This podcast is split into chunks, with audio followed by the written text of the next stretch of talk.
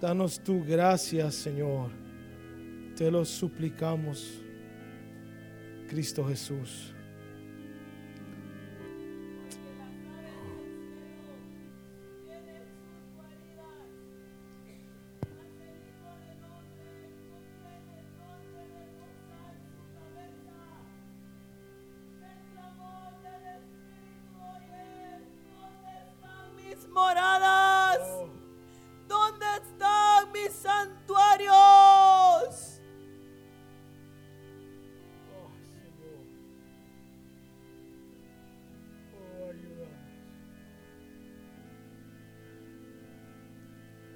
Ayúdanos, Señor. Haznos tu morada, Señor. Oh, haznos tu morada, Espíritu Santo.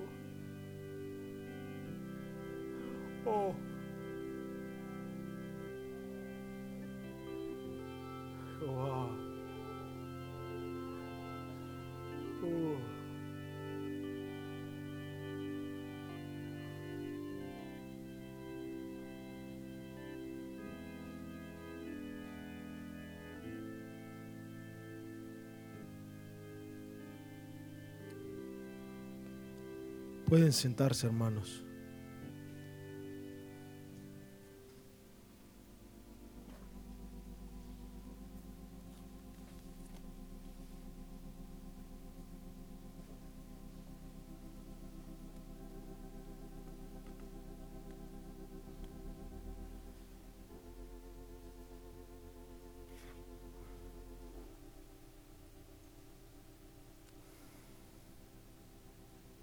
Dios les bendiga, hermanos.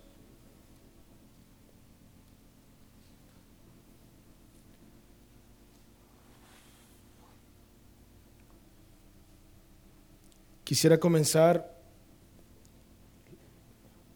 leyéndoles una historia. Dice, una mujer se quejaba acerca de su vida y de cómo las cosas le resultaban tan difíciles. No sabía qué hacer para seguir adelante. Todo le salía mal. Las cosas no le salían como ella quería o como ella las había planeado. Y creía que se daría por vencida. Estaba cansada de luchar. Parecía que cuando solucionaba un problema, aparecía otro estaba bien desanimada y triste. Su abuela la llevó a la cocina.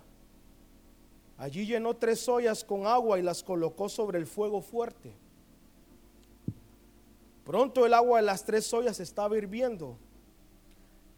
En una colocó zanahorias, en otra colocó huevos y en la última colocó granos de café y las dejó hervir sin decir palabra alguna.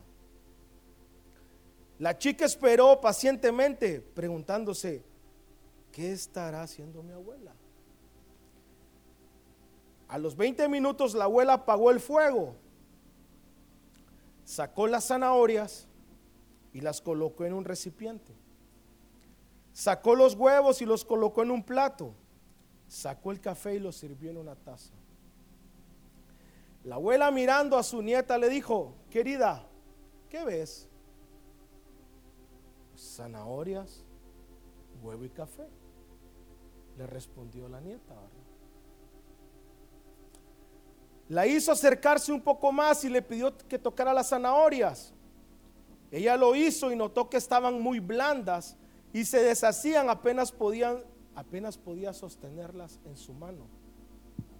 Luego le pidió que tomara el huevo y tratara de romperlo. Ella lo intentó y no pudo romperlo. Al golpearlo, observó que el, huevo, estaba completamente duro por dentro. Luego le pidió que tomara un poco de café que estaba en la taza. Ella sonrió mientras disfrutaba de su rico sabor y aroma. La nieta le preguntó, abuela, ¿y qué significa esto? Ella le explicó que los tres elementos habían enfrentado la misma adversidad. Agua hirviendo, calor y fuego. pero que los tres habían reaccionado de manera muy diferente. La zanahoria llegó al fuego fuerte y dura, pero después de pasar por el calor y el agua hirviendo, se había vuelto débil, frágil, fácil de deshacer. El huevo había llegado al agua frágil, su cáscara fina protegía su interior líquido, pero después de estar en el calor y en agua hirviendo, su interior se había endurecido. Los granos de café, sin embargo, eran únicos. Después de estar en agua hirviendo a fuego alto, habían transformado el agua y habían inundado de su rico aroma toda la habitación. ¿Cuál eres tú? le preguntó a su nieta. Cuando la adversidad llega a tu puerta, ¿cómo respondes? Cuando el calor te aprieta, ¿qué haces? ¿Cómo eres tú? le preguntó. ¿Eres una zanahoria que parece fuerte y dura, pero que cuando la adversidad y el dolor te tocan, te vuelves débil, pierdes tu fortaleza y te desanimas? ¿O eres como el huevo, que comienza con un corazón maleable y poseías un espíritu fluido, pero después de ser expuesto a la adversidad y al calor, te has vuelto duro y rígido? Por fuera te ves igual, pero por dentro eres duro. Por dentro eres amargado. O eres como el grano de café. El café cambia el agua hirviendo. El café cambia el elemento, el elemento que le causa del dolor. Cuando el agua llega al punto de ebullición, el café alcanza su mejor sabor y despide su grato olor y llena toda la habitación o el lugar donde donde esté. ¿Qué eres tú? ¿Zanahoria, huevo o café? Cuando el calor nos aprieta, cuando el horno se calienta, cuando la adversidad viene a nuestra vida, ¿qué somos? ¿Zanahoria? huevo o café. Quisiera que me acompañaran a Salmos 4.1, por favor.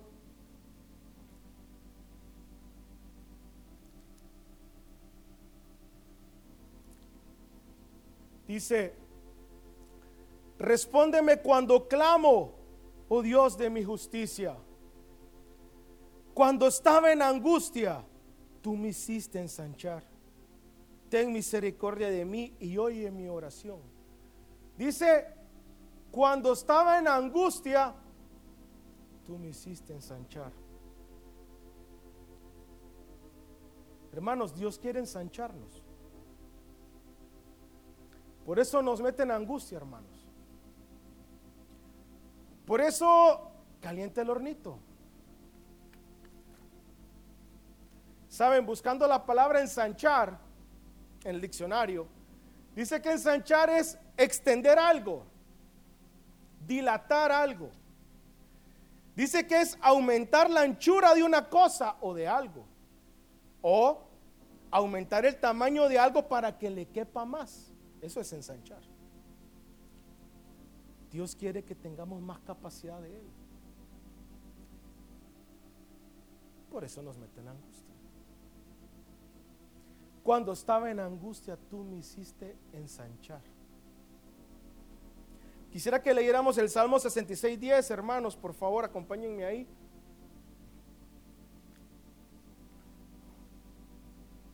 Dice, miren lo que dice, hermanos. Porque tú nos probaste, oh Dios, nos ensayaste como se afina la plata nos metiste en la red, pusiste sobre nuestros lomos pesada carga. ¿Quién? ¿Quién puso sobre nuestros lomos pesada carga? Dios. ¿Pero por qué? Porque nos quiere ensanchar. Y miren lo que dice el versículo 12. Hiciste cabalgar hombres sobre nuestra cabeza. Pasamos por el fuego y por el agua. ¿Y qué dice? Y nos sacaste abundancia. O sea, nos sacaste a mucho. O sea, la, la idea es, yo tenía poquito y, y terminé con mucho. ¿Ah? Pero hiciste cabalgar hombres sobre mi cabeza. ¿Ah? O sea, pusiste cargas pesadas sobre mí. Porque Dios quiere ensancharnos.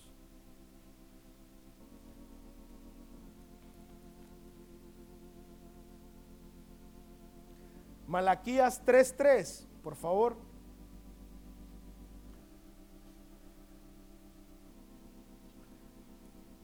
Les voy a leer, sí, ese está bien, Joel. Les voy a leer la versión de las Américas. Dice, y él se sentará como fundidor y purificador de plata, y purificará a los hijos de Leví, y los acrisolará como a oro y como a plata, y serán los que presenten ofrendas de en justicia al Señor. Pero les voy a leer una versión que me gustó más. Dice Malaquías 3:3. Dice, el Señor se sentará a purificar a los sacerdotes, los descendientes de Leví, como quien purifica la plata y el oro en el fuego. Después ellos podrán presentar su ofrenda al Señor tal como deben de hacerlo. Hermanos, dice que el Señor se sentará a purificar. Hermanos, cuando usted se sienta a hacer algo, ¿qué quiere decir? Se va a tomar tiempo, ¿o no? Si usted se sienta a hacer algo, ah, me voy a acomodar, ¿verdad? Y me voy a sentar. O sea, se sentará a purificar no, Dios no tiene prisa, hermanos. O sea, nosotros sí. me estoy quemando, ¿verdad? Dios no tiene prisa. Dice que se va a sentar y va a empezar a purificar. Y para hacer eso va a calentar. ¿Han visto cómo se purifica el oro y la plata? Ahora se pone al rojo vivo, a lo más fuerte. ¿Cuántos grados? Y empieza a salir toda la escoria, todo lo feo. Entonces lo empieza a quitar. Y está sentadito. A mí, cuando yo leí este versículo, hermanos, a mí, a, mí me causó gracia. Yo me reía solo porque cuando yo leí y se sentará a purificar, yo dije, el Señor es como mi esposa. ¿Saben cómo es mi esposa? Yo, yo le pido a, a Lucy, le digo, mira, ¿me puedes poner agua a hervir, porque para hacerme un té. Y Lucy siempre la pone a hervir. Y, uy, tranqui se va, sale, se pone a jugar con los perritos. Y el agua empieza a sonar. Pi, y ella ahí la deja. Y pi, pi. Yo lo si el agua. Tranquilo, no pasa nada. Y yo, hermanos, cuando yo pongo el agua a hervir, yo la pongo y yo me quedo ahí. Hermano, porque yo la quiero quitar. Y yo, la mayoría, la mayor parte de las veces, ni dejo que suene. Yo, la última vez le hice así. Eh, estaba oyendo, a ver si estaba hirviendo. Ah, está hirviendo. Yo la quité. O sea, yo me, yo me desespero. Y yo dije, el Señor es como Lucio. ¿ah? Pone el agua a hervir y, y el fuego. Hermanos, porque el Señor se sentará, dice Malaquías, a purificar, a afinar. El Señor no está apurado, hermanos. Esa es la noticia que les tengo. Acuérdense de Lucy.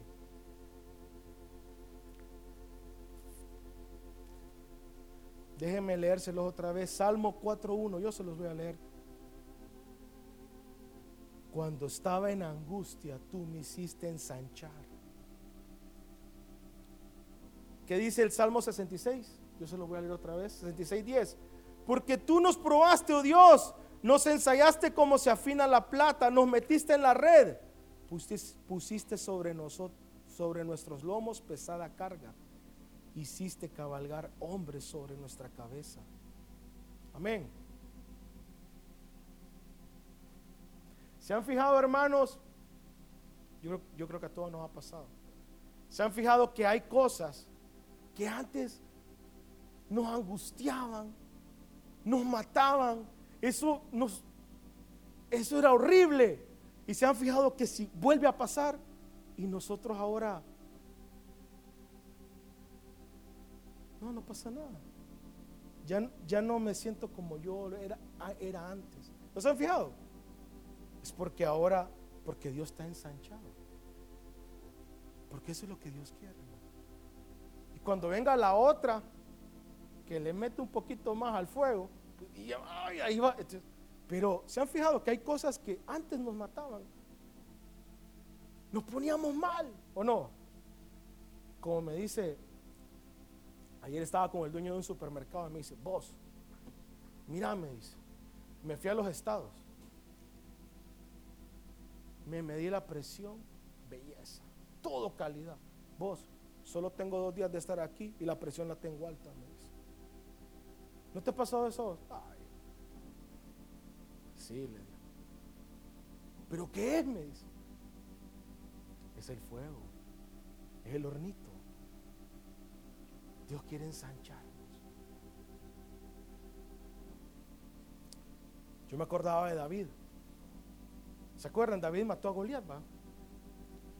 Pero hermanos, dice la Biblia que cuando David fue a donde estaba Goliat y llegó donde el rey Saúl primero, y el rey Saúl le dijo, mira, ¿y qué vas a hacer? No, no, no, no, no, no, yo lo voy a matar. Yo estoy parafraseando ahora. Pero tú no vas a poder. No, yo he matado osos, yo he matado leones. O sea, David antes de matar a Goliat tuvo que, tuvo que matar un león. Sea, el Señor lo estaba preparando. Yo imagino que cuando David vio ese león, él ha de haber sentido algo y nervios y solito en el campo. ¿Y aquí qué hago? A yo a saber si gritó, pero ¿y quién lo oía? pues tengo que pelear. ¿Qué voy a hacer? Este león me va a matar a mí. Va a matar a las ovejas y me va a matar a mí. Y lo mató. Y ay, maté un león. Y de ahí un oso. Aquí hay cosa más grande. O sea, Dios sabía lo que estaba haciendo. Dios estaba calentando el hornito, así como mi esposa.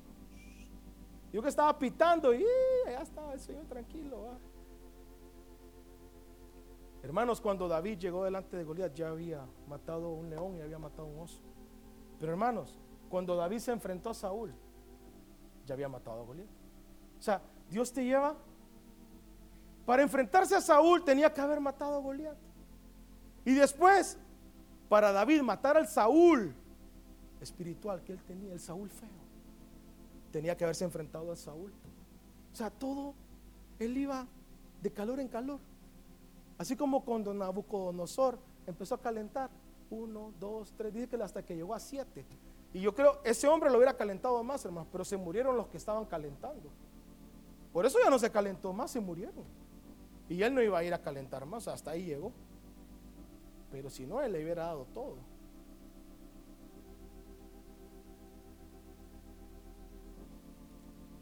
Hermano, y es que en el horno, en el fuego, lo único que se va a quemar son nuestras ataduras. Quisiera, ah, Joel, poner la presentación. Quisiera que me acompañaran a Daniel 3. Daniel 3.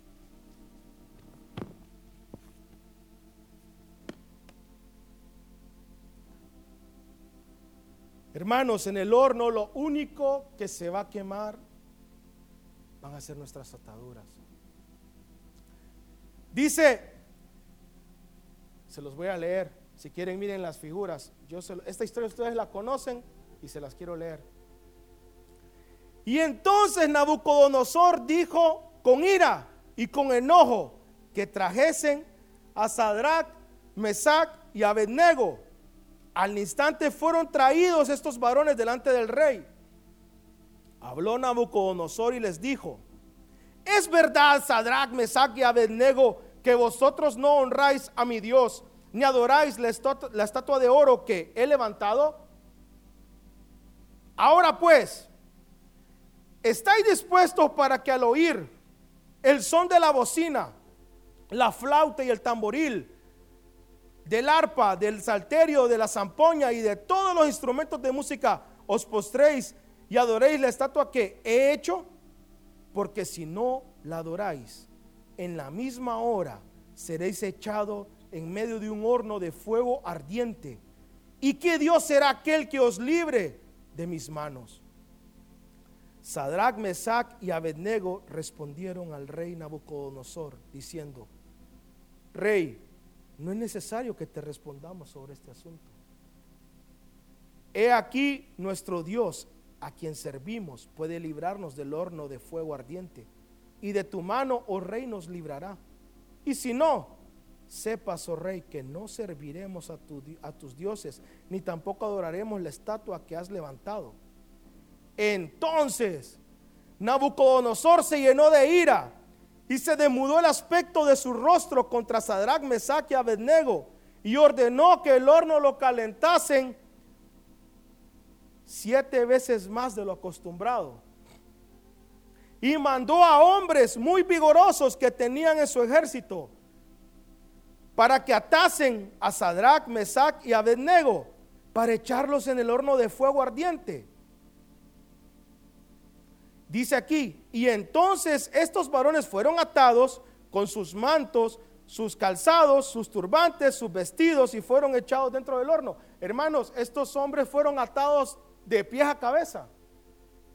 Todo. Amarrados, pies, piernas, todo. Y los agarraron y los cargaron, hermano. O sea, y los aventaron.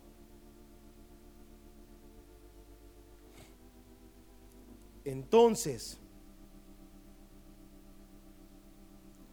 dice aquí, y como la ordenanza del rey era premiante y lo habían calentado mucho, la llama de fuego mató a aquellos que habían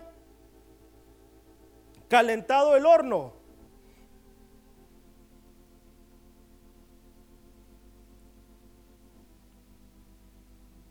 Y estos tres varones, Sadrach, Mesach y Abednego, cayeron atados dentro del horno, así dice ahí. Entonces el rey Nabucodonosor se espantó y se levantó apresuradamente y dijo a los de su consejo, ¿no echaron tres varones atados dentro del fuego? Eso es lo que dijo. Y ellos respondieron al rey, es verdad, oh rey. Y él dijo, he aquí yo veo cuatro varones sueltos Hermanos, qué tremendo. Porque lo único que se quemó en ese fuego calentado siete veces fueron las ataduras. Y dice aquí que cuando ellos salieron, ni olor a humo tenían. Dice que ni su pelo, sus ropas no olían a humo. Solo sus ataduras se quemaron en ese fuego, hermano. Dice aquí, y él dijo, Nabucodonosor, he aquí, yo veo a cuatro en yo, yo veo a cuatro varones sueltos que se pasean en medio del fuego sin sufrir ningún daño. Y el, y el aspecto del cuarto es semejante a hijo de los dioses. Porque en el fuego lo único que vamos a encontrar es a Jesús, hermano.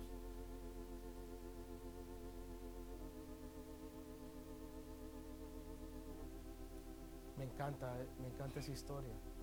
Y me encanta cuando Nabucodonosor dice, entonces Nabucodonosor se acercó a la puerta del horno de fuego y les dijo, Sadrach, me saca Abednego. Porque hermanos, yo no sé si ustedes han estado en un incendio, en un bosque o en un, oye un incendio, se oye tan fuerte y como olas y, y es un sonido bien feo, hermano, como que se están quebrando un montón de cosas. Imagínense ese horno calentado siete veces. Aquí a bulla que hacía. Y este hombre se para y, los llama y Sadrach, me saca Abednego. Salid. Y dice que ellos salieron. Y se juntaron todos los sátrapas, gobernadores, capitanes Y los consejeros del rey para mirar a estos varones como el fuego no había tenido poder alguno sobre sus cuerpos, ni aun el cabello de sus cabezas se había quemado. Sus ropas estaban intactas y ni siquiera olor de fuego tenían. Entonces Nabucodonosor dijo, bendito sea el Dios de estos, de Sadrach, Mesach y Abednego, que envió un ángel y libró a sus siervos que confiaron en él y que no cumplieron el edicto del rey y entregaron sus cuerpos antes que servir y adorar a otro Dios que a sus dioses.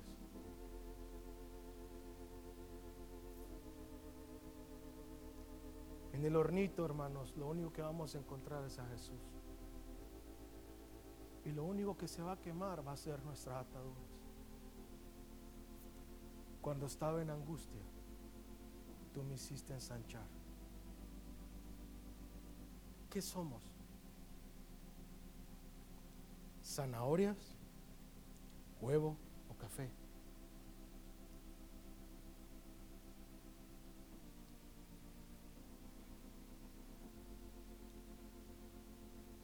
Les voy a dar un ejemplo más. El rey Ezequías. Este es el rey Ezequías. Dice que el rey Ezequías era el rey de Judá. Solo quiero leer, les voy a leer, o acompáñenme a Segunda de Reyes, Segunda de Reyes 18. Yo se los voy a leer si quieren.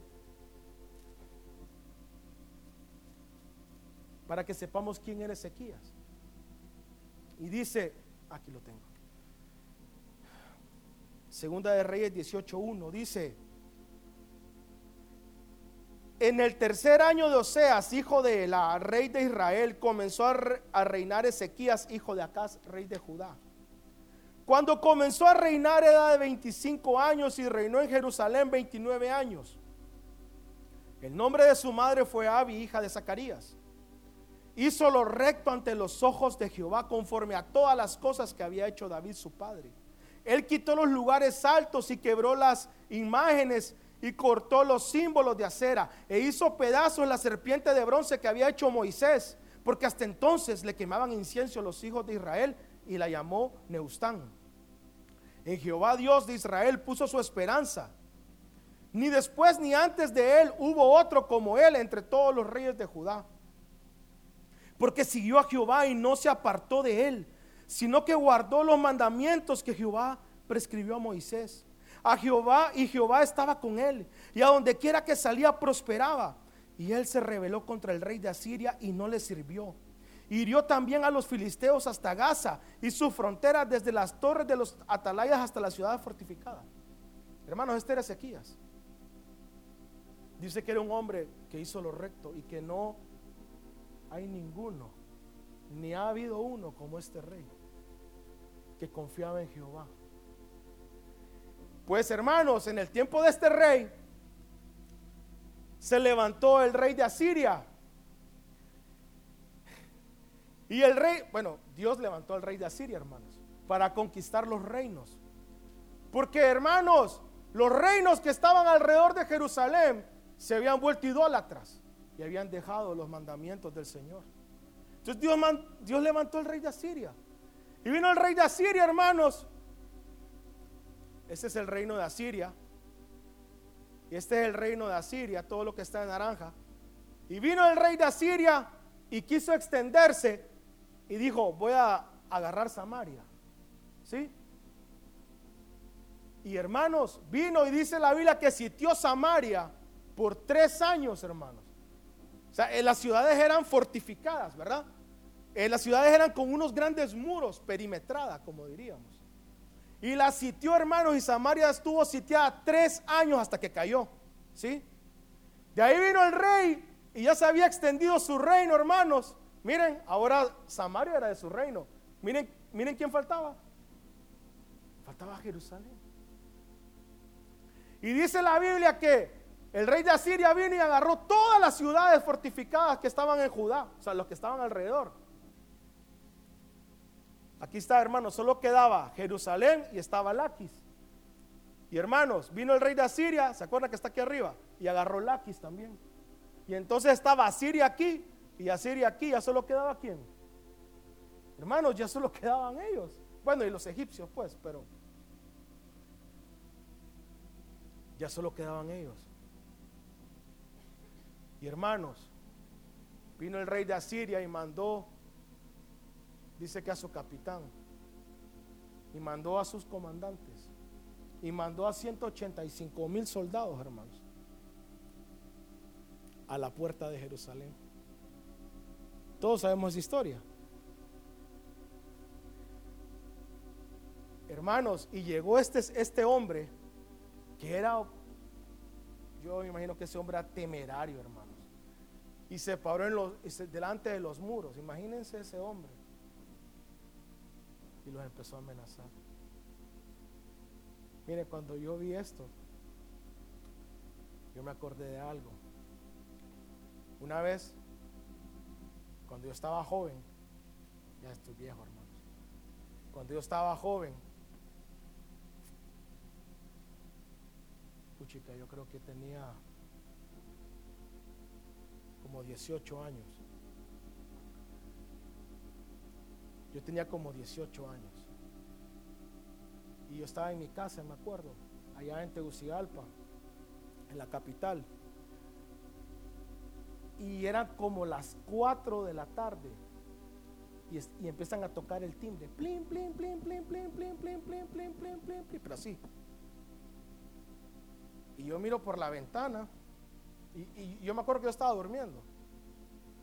Yo miro por la ventana y plin, plin, plin, plin, plin, plin, plin. ¿Quién es, Salgo, hermano, descalzo. Y abro la puerta. Eran 10 muchachos. Yo no los conocía. Y me dicen, venimos a pelear con vos y con tu hermano. Salgan. Miren, hermanos, qué horrible. Pero yo, yo, yo, me pongo a pensar, digo, yo si era tonto, ¿ah? Porque, hermanos, yo cerré la puerta y yo angustiado y me empecé a poner los tenis. O sea, pero si yo no tenía, solo no tenía que salir.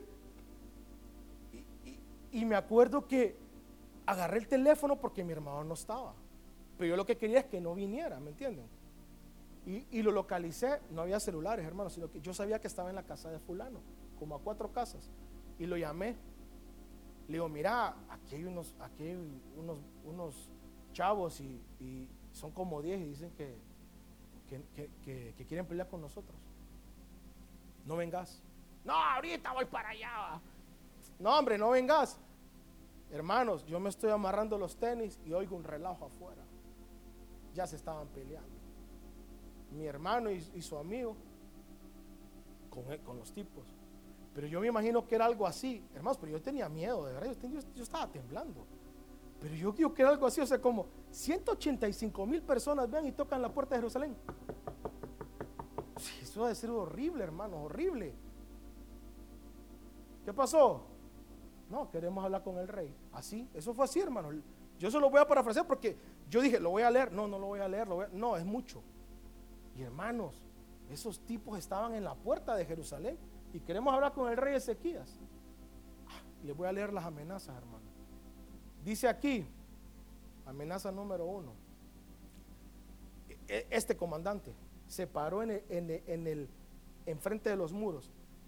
¿Acaso he venido? Imagínense un hombre hablando así.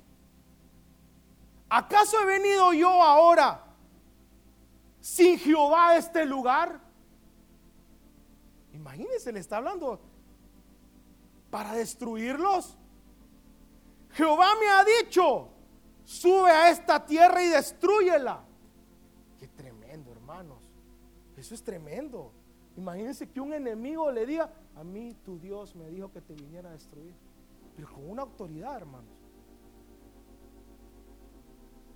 Entonces dijo Eliakim, hijo de Ilcias, y Sebna y Joa al Rapsacés, que era ese tipo te rogamos que hables a tus siervos en arameo. O sea, háblanos a nosotros tres en, tu idioma. No nos hables en idioma hebreo, porque aquí está todo el pueblo y te está oyendo. Y oigan lo que le dice este tipo. Y el Rapsacés le dijo, ¿me ha enviado mi Señor para decir estas palabras solo a ti, a tu Señor?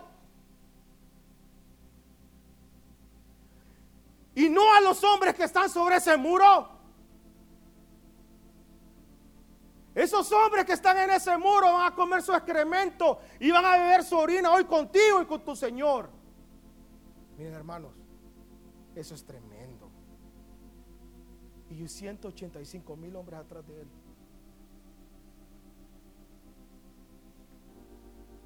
Con máquinas de asedio, hermano. Esas máquinas. O sea, eso, eso ha haber sido horrible, hermanos. O sea, con máquinas de asedio esa gente lista, esa gente que vivía para eso.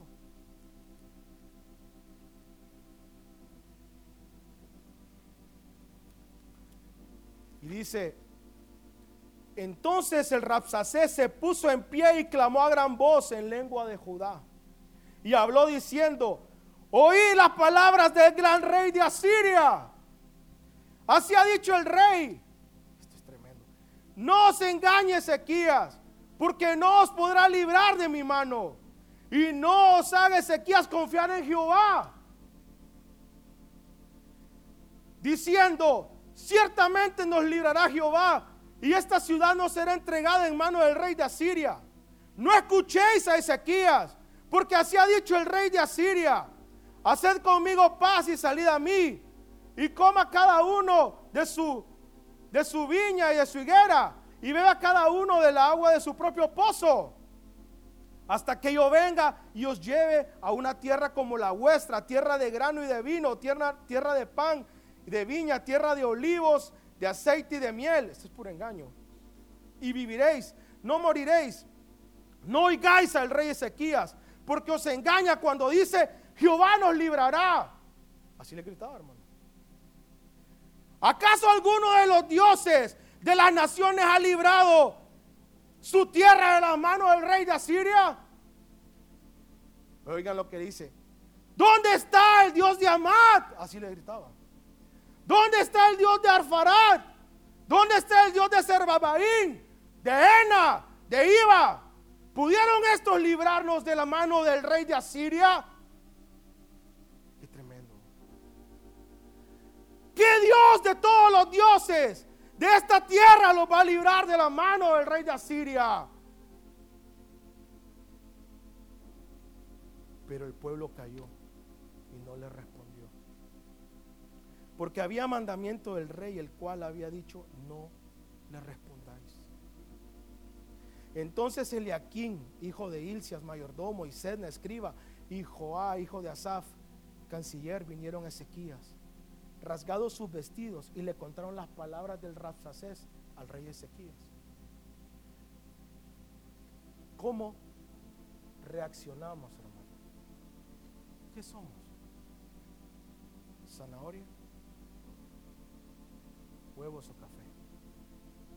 ¿Cómo vamos a reaccionar, hermanos, cuando la adversidad venga a nuestra vida? Y hermanos, a mí me quebranta la actitud del rey Ezequías, por eso lo quería ver. Dice Segunda de Reyes 19, yo se lo voy a leer, 19.1, dice, cuando el rey Ezequías lo oyó, rasgó sus vestidos y se cubrió de silicio y entró en la casa de Jehová. No se fue a poner los tenis como yo, hermano. No se fue a buscar un teléfono para llamar a su hermano se hincó a buscar a Jehová. Dice que envió a Eliaquín mayordomo, a Sebna escriba y a los ancianos de los sacerdotes, cubiertos de silicio al profeta Isaías, hijo de Amós, para que le dijesen, oiga lo que le mandó a decir Ezequías. Así ha dicho Ezequías, este día es día de angustia, de reprensión y de blasfemia, porque los hijos están a punto de nacer y la que nace da luz y no tiene fuerzas. Quizá oirá Jehová, tu Dios, todas las palabras del Rapsacés, a quien el rey de los asirios, su Señor, ha enviado para blasfemar el Dios, al Dios viviente y para vituperar con palabras las cuales Jehová tú, oh Dios, has oído. Por tanto, eleva oración por el remanente que aún queda. O sea, eso le fueron a decir a Isaías.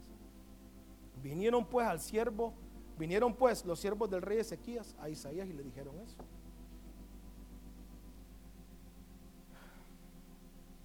Cuando estaba en angustia, tú me hiciste ensanchar.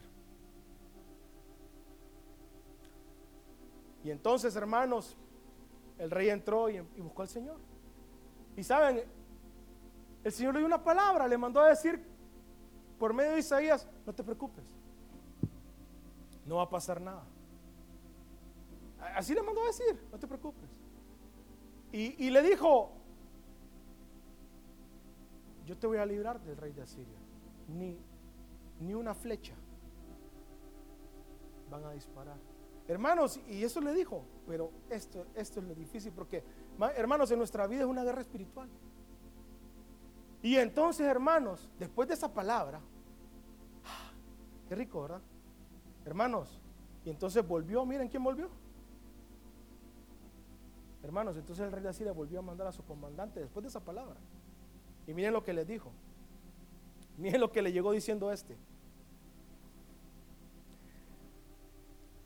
Así diréis a Ezequías, rey de Judá. Otra vez yo voy a gritar. No te engañe tu Dios en quien tú confías para decir, Jerusalén no será entregada en manos del rey de Asiria. Imagínense, hermano, como que ese hombre hubiera oído lo que le dijeron. Así llegó a decir. He aquí tú has oído lo que he hecho a los, eh, lo que ha hecho el rey de Asiria a toda la tierra. ¿Acaso libraron sus dioses a las naciones que mis padres destruyeron?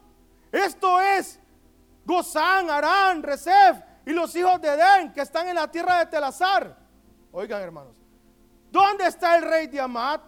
El rey de Arfat, el rey de Serbarbaín y Ena y de Iba, ¿dónde? Otra vez volvió a decirlo, o sea, eso es difícil. hermanos. Y dice que después de esas amenazas, llevaba una carta ese hombre y se las entregó. Toma, como los extorsionadores, ¿verdad? ¿Ah? Le dejan una cartita y ahí dice un montón de cosas, hermano. Toma, quiero que la deje a tu rey. Hermanos, dice la Biblia que el rey agarró esa carta y la leyó.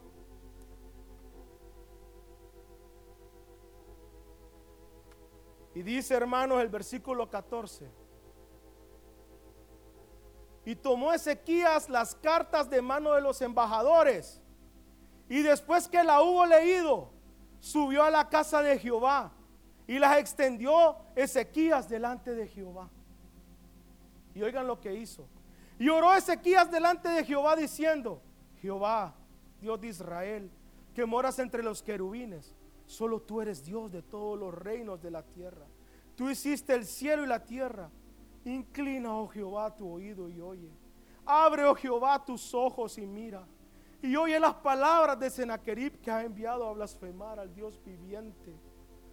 Es verdad, oh Jehová, que los reyes de Asiria han destruido esas naciones y esas tierras y que han echado a fuego esos dioses, por cuanto ellos no eran dioses, sino obra de manos de hombre, de madera, de piedra y por eso la destruyeron. Ahora pues, oh Jehová, Dios nuestro, sálvanos. Te ruego de tu mano, de su mano, sálvanos para que sepan todos los reinos de la tierra que solo tú, Jehová, eres Dios. Entonces, Isaías, hijo de Amós, envió a decir a Ezequías, así ha dicho Jehová, Dios de Israel, lo que me pediste acerca de Sennacherib, rey de Asiria, he oído. Y entonces, hermanos, dice el versículo 35, y aconteció que, aquella misma noche salió el ángel de Jehová y mató en el campamento de los asirios a 185 mil. Y cuando se levantaron por la mañana, he aquí que todo eran cuerpos muertos. Entonces Sennacherib, rey de Asiria, se fue y volvió a Nínive donde se quedó y aconteció que mientras él adoraba en el templo de Nisrob su Dios, Adramelech y Sarecer, sus hijos, lo hirieron a espada y murió. Hermanos, porque en el fuego no pasa nada. Porque en el fuego lo único que pasa, hermanos, es que se van a quemar nuestras ataduras. Y es que Dios nos va a ensanchar. Quisiera que pasaras.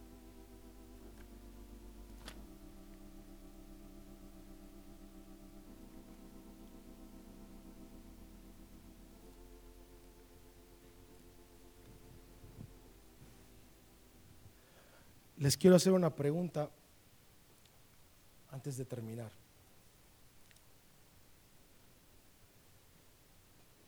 ¿Cuántos conocen? ¿Cuántos conocen a la joven Cristel Doblado González? Levanten la mano los que la conocen. Cristel Doblado González, hermanos. Ella es la sobrina de Ramón González, Mariela González.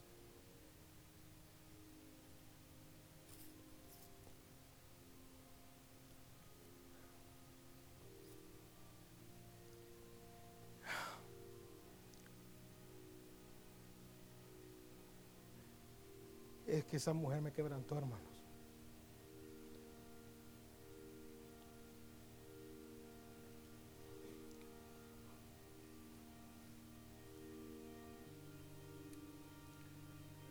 El domingo pasado la fuimos a visitar. Porque la hermana Meli le pidió a mi esposa que, que la fuéramos a visitar. Hermanos, esta muchacha tiene 21 años. Esta muchacha vino el viernes pasado en la noche desde Tegucigalpa San Pedro